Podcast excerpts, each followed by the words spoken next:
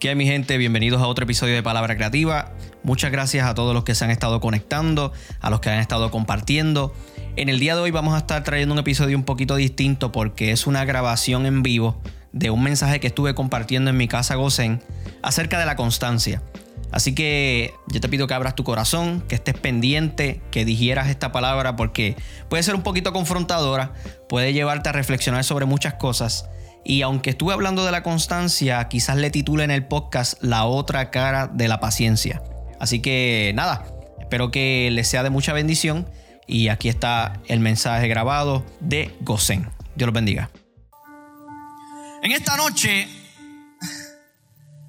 quiero traerle un mensaje sobre una palabra en particular que me di la tarea de estudiar y profundizar un poquito porque es de esos momentos en los cuales tú dices, oye, yo como que nunca he escuchado que se predique de esto. ¿no? O sea, eh, ¿cuántas veces he pasado por este texto y esa palabra en particular siempre ha estado ahí, pero no le hemos prestado atención? Pues nada más y nada menos voy a estar hablando de la constancia constancia. Y los que tengan Biblia y me quieran acompañar o buscar en sus celulares, porque ya la pantalla este, está en su fase rebelde. Así que ore mucho.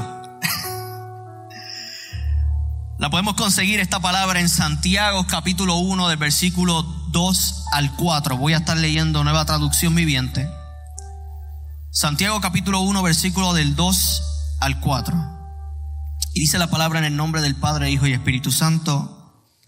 Amados hermanos, cuando tengan que enfrentar cualquier tipo de problemas, considérenlo como un tiempo para alegrarse mucho, porque ustedes saben que siempre que se pone a prueba la fe, la constancia, subrayela ahí, la constancia, tiene una oportunidad para desarrollarse. Así que dejen que crezca. Pues una vez que su constancia se haya desarrollado plenamente, serán perfectos y completos y no les faltará nada. Padre, yo te pido que esta palabra sea calando en lo profundo de los corazones, que podamos entender lo que es constancia y pedir que tú la desarrolles más profundo en nosotros. En el nombre de Jesús. Amén. Pues constancia es la palabra en la cual voy a estar hablando en esta noche, sin antes decir, a modo de introducción, que una de las cosas más difíciles de trabajar en el ser humano son los hábitos. ¿Por qué? Porque la mentalidad del ser humano nuestra mentalidad siempre está enfocada en los resultados y en lo que ya vamos a obtener. Cuando tú dices quiero hacer un nuevo hábito, es porque ya tú estás pensando en los resultados que ya tú vas a obtener. Entonces, solo vivimos enfocados en eso y perdemos el enfoque y muchas veces pasamos de desapercibido. No tenemos los ojos puestos en el proceso. Y el proceso es importante. Es muy poco probable que alguien diga, yo quiero meterme a vivir un proceso. Usualmente si una persona dice eso porque ya está pensando en el resultado.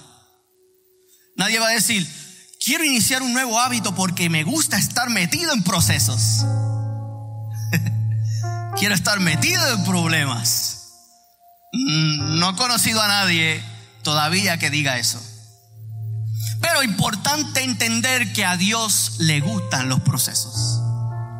A Dios le encantan los procesos. Y es en los procesos que se da ese espacio para que nuestro carácter se desarrolle progresivamente. Porque las cosas de Dios son progresivamente. De la misma manera en que Él la puede hacer instantánea. Cuando se trata de nuestra vida y nuestro carácter, le gusta que sea progresivamente. Ahora, Hay dos elementos importantes en el desarrollo de la constancia que estábamos leyendo en el versículo base que mencioné ahorita. Y estos dos elementos son importantísimos y se complementan.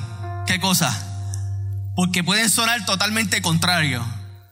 Es más, no machean y a nadie le gustaría que las dos estuviesen ahí.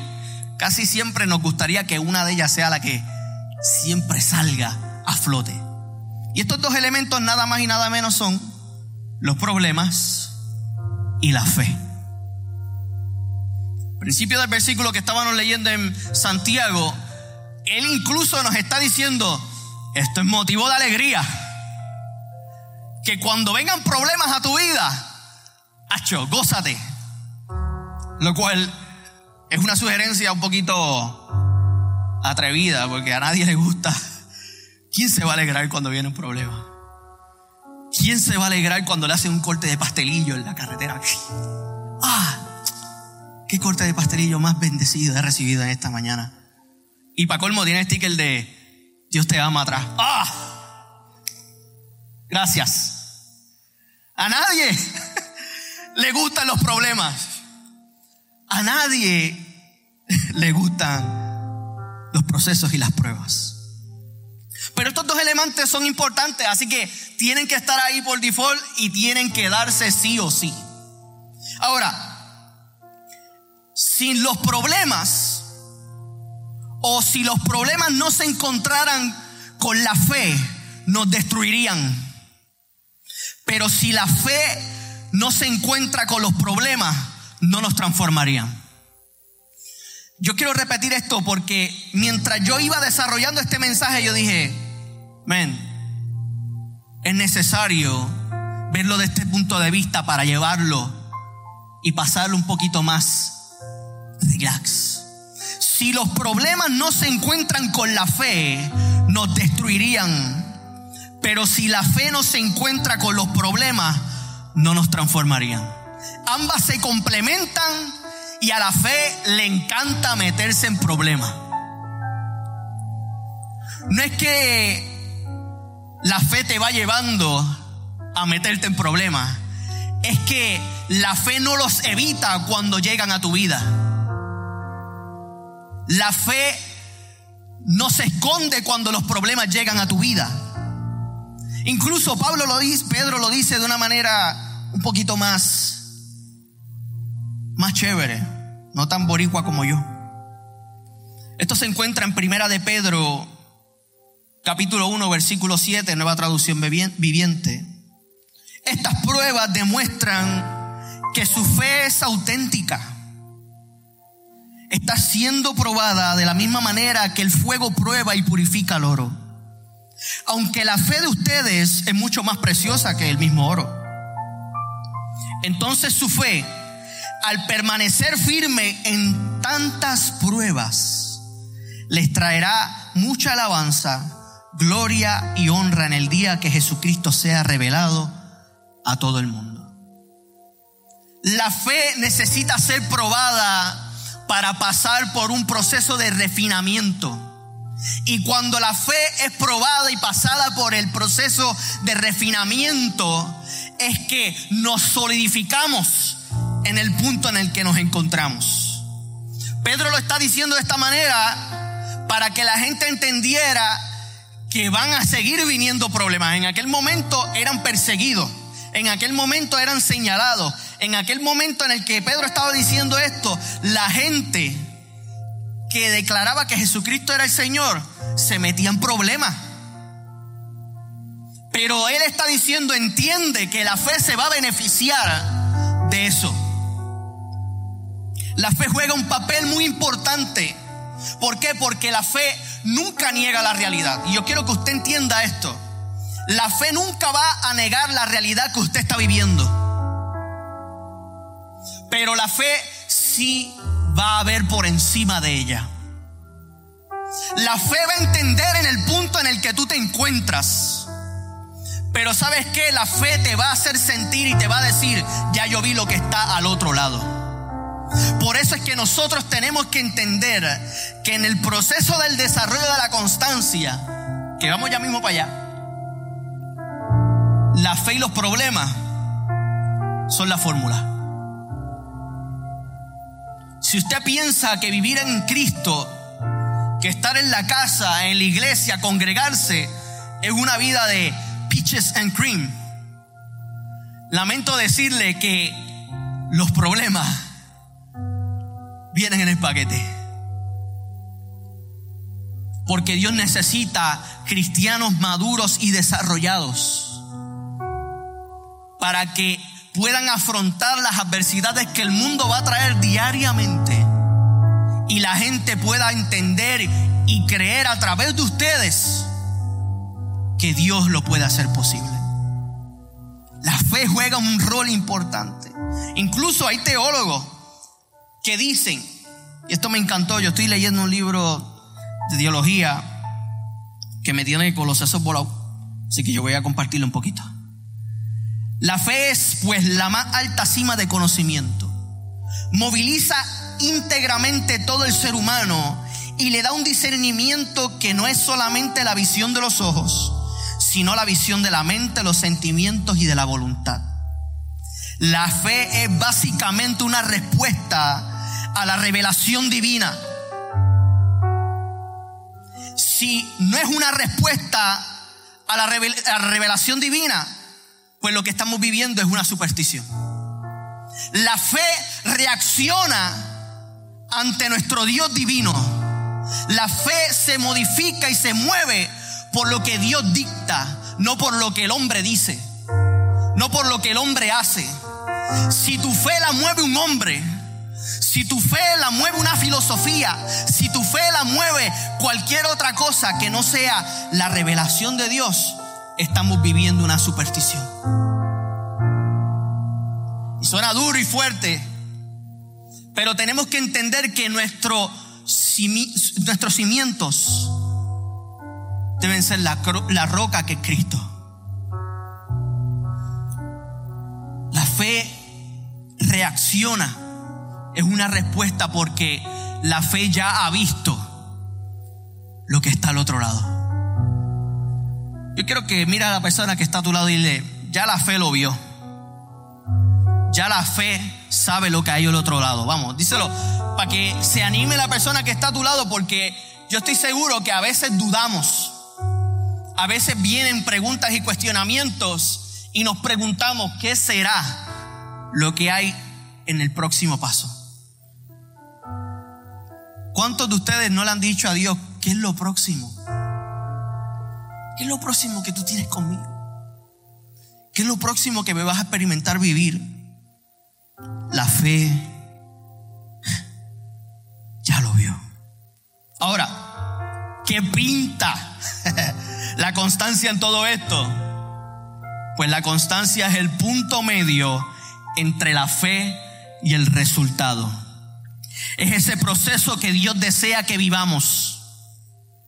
Y ahora es donde viene lo bueno, porque mientras yo investigaba y me preguntaba y decía, vamos, constancia, ¿qué es esto que, que Santiago nos está recomendando que se solidifique y crezca? Bueno, si Él lo está diciendo, yo creo que es importante, pues me puse a investigar y busqué varias definiciones de lo que es la constancia. Y la constancia, según la definición, es voluntad inquebrantable. ¿Qué es lo que estábamos cantando ahorita? Su voluntad. Hecha será. Voluntad inquebrantable y continuidad en la determinación de hacer una cosa o en el modo de realizarla. Pero hay más. La constancia viene de la palabra del latín constantía, formada con el prefijo con que expresa unión. Y entía que expresa la cualidad de estar con alguien sin moverse. Dime que esto no está brutal. La constancia es el punto medio entre la fe y el resultado. Y Dios desea que desarrollemos la constancia porque ahí se da una unión. Dios desea que la constancia sea desarrollada porque unifica tu vida con la de Él. A veces estamos tan enfocados en los resultados que queremos que Dios nos dé, que la iglesia nos dé, que los líderes nos den. Pero ¿sabes qué? Lo que hacemos es ignorar el proceso de unificación con Cristo. Eso es intimidad. Eso es relacionarte. Es como querer conocer a alguien, pero solamente le pasas por el lado, lo saludas y lo sigues. Sí, quiero conocerte, pero saludo y lo sigue. La constancia te lleva a detenerte por un momento, mirar a los ojos y decirle, aquí estoy y no me muevo. Hmm.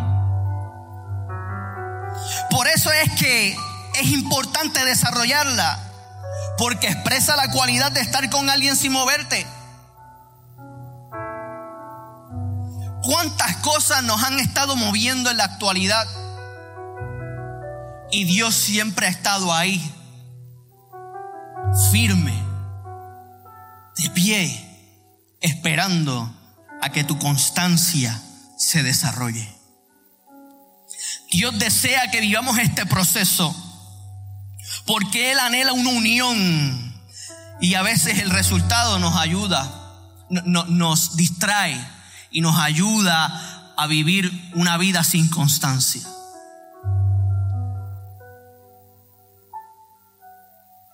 Dios está interesado en el que tú entiendas que estas pruebas que vienen en tu vida hmm, solamente van a revelar la fidelidad de Dios.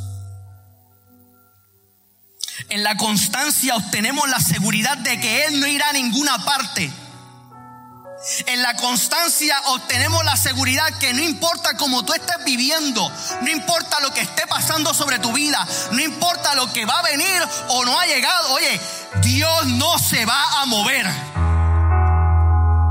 Y es en la constancia donde entendemos que Él sigue firme aunque nosotros nos movemos de aquí para allá, de aquí para allá.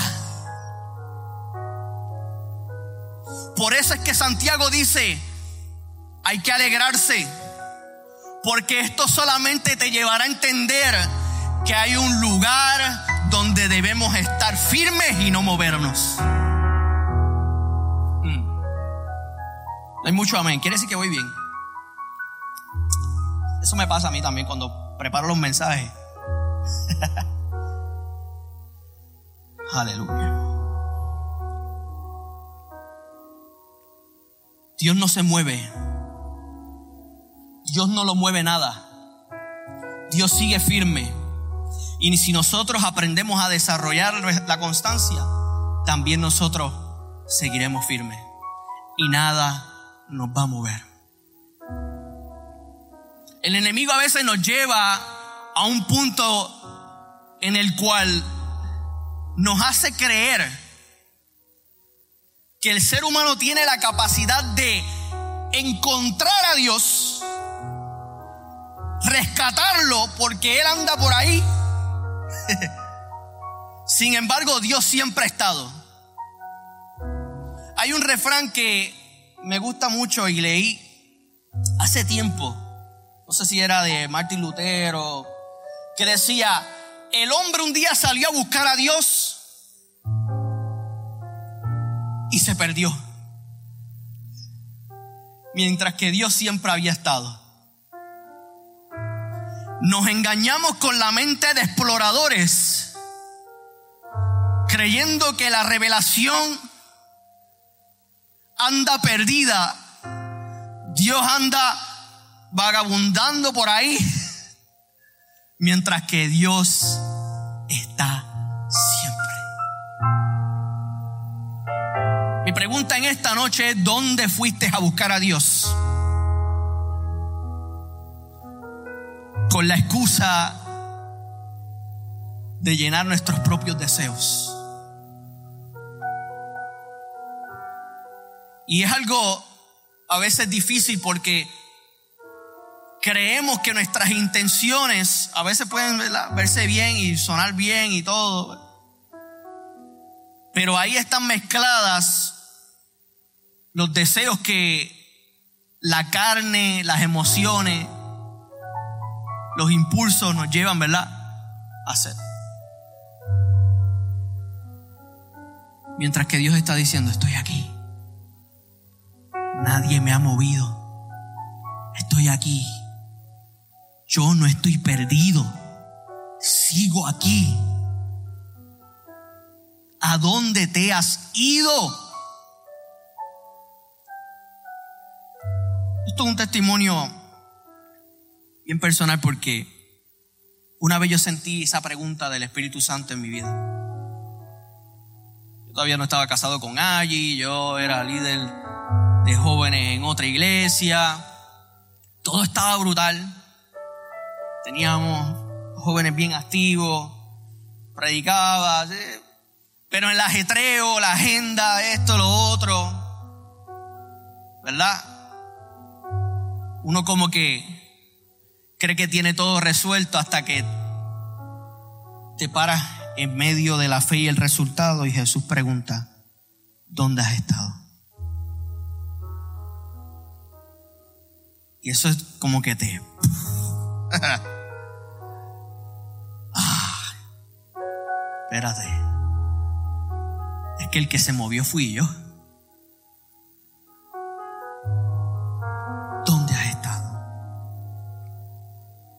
Ahora,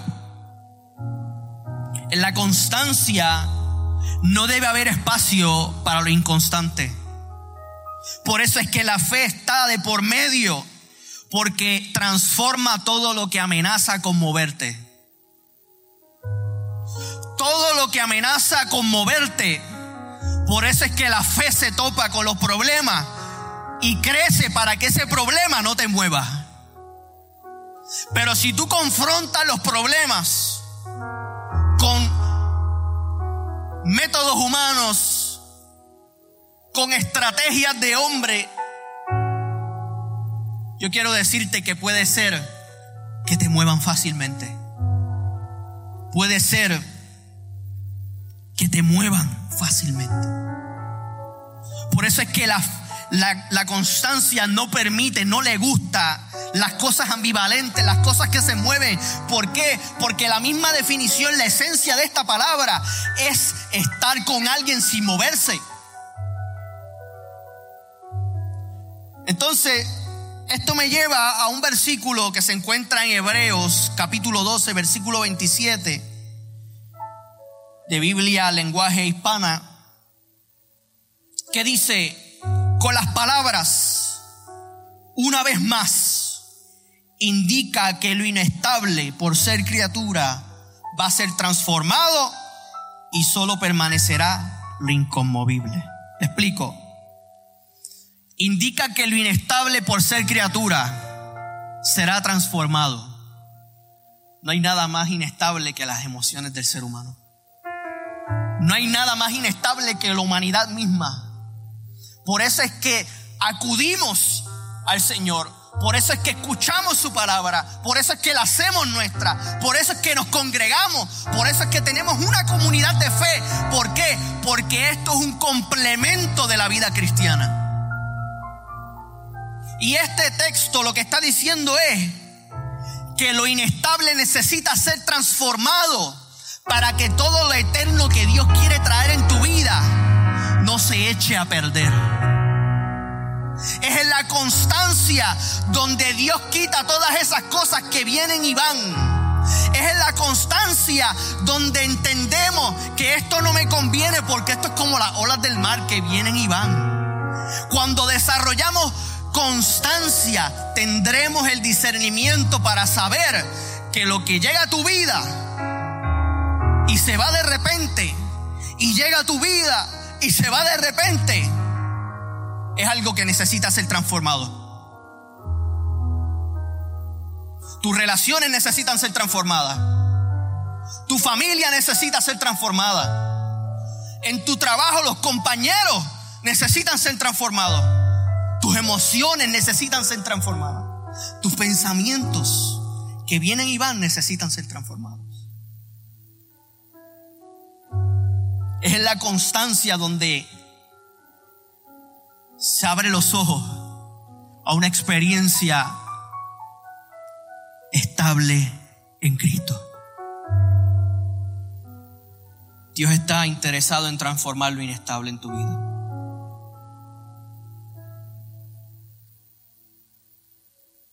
Y Dios nos está llamando a identificarlo en esta noche.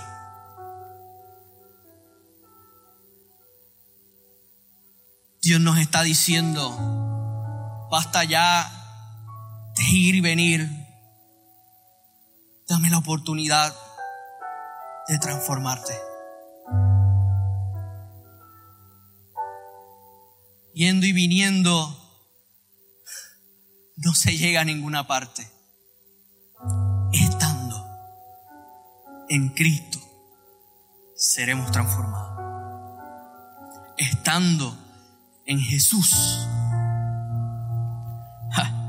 lo inconstante, lo inestable, por ser criatura va a ser transformado.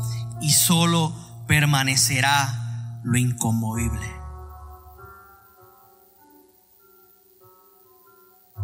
Qué hermoso es saber que Dios desea una unión con nosotros. Qué hermoso es saber que en su palabra Santiago entendió esto y nos está aconsejando. Qué hermoso es saber que hay relaciones permanentes como la que Cristo quiere tener contigo. Y sabes qué, a la gente le hace y le cuesta entender eso, que hay relaciones permanentes. Porque es que estamos tan acostumbrados a vivir de relaciones cortas. Y no solamente hablo en términos de pareja, no, no, relaciones en cuanto a familias también.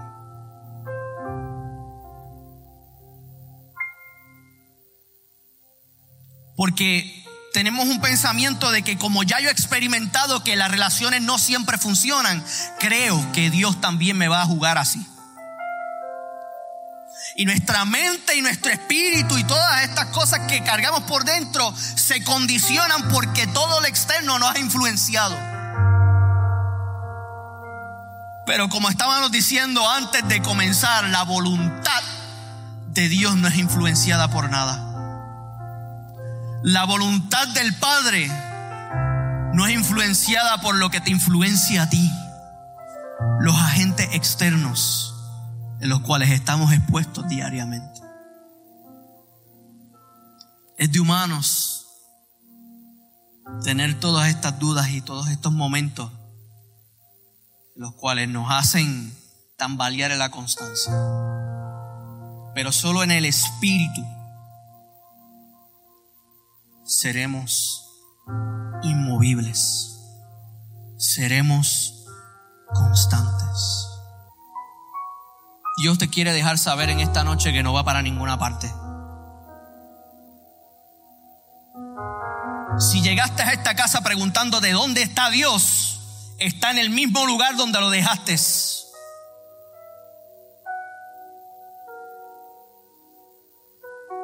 Y lamento ser yo el que tiene que decirte esto, pero es que el que se ha movido no fue Dios, fuiste tú. Yo me he movido, claro que sí. Centímetros para la izquierda, para la derecha, you name it. Me he movido porque soy humano. ¿O acaso soy yo el único aquí humano? Si soy el único, me avisan para echarme a correr. ¿Ok?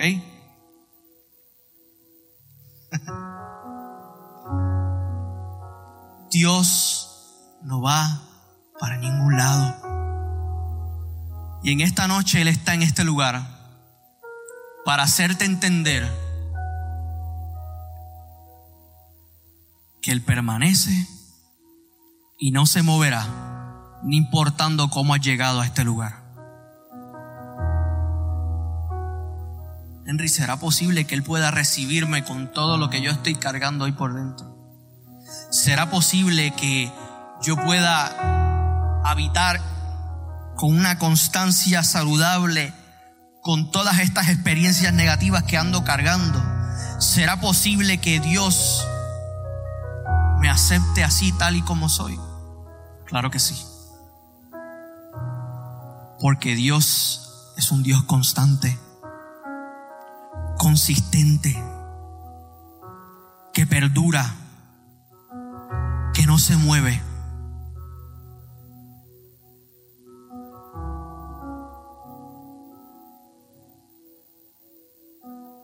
Y hoy con todo lo que amenaza con mover tu vida, es como tienes que venir delante de Él.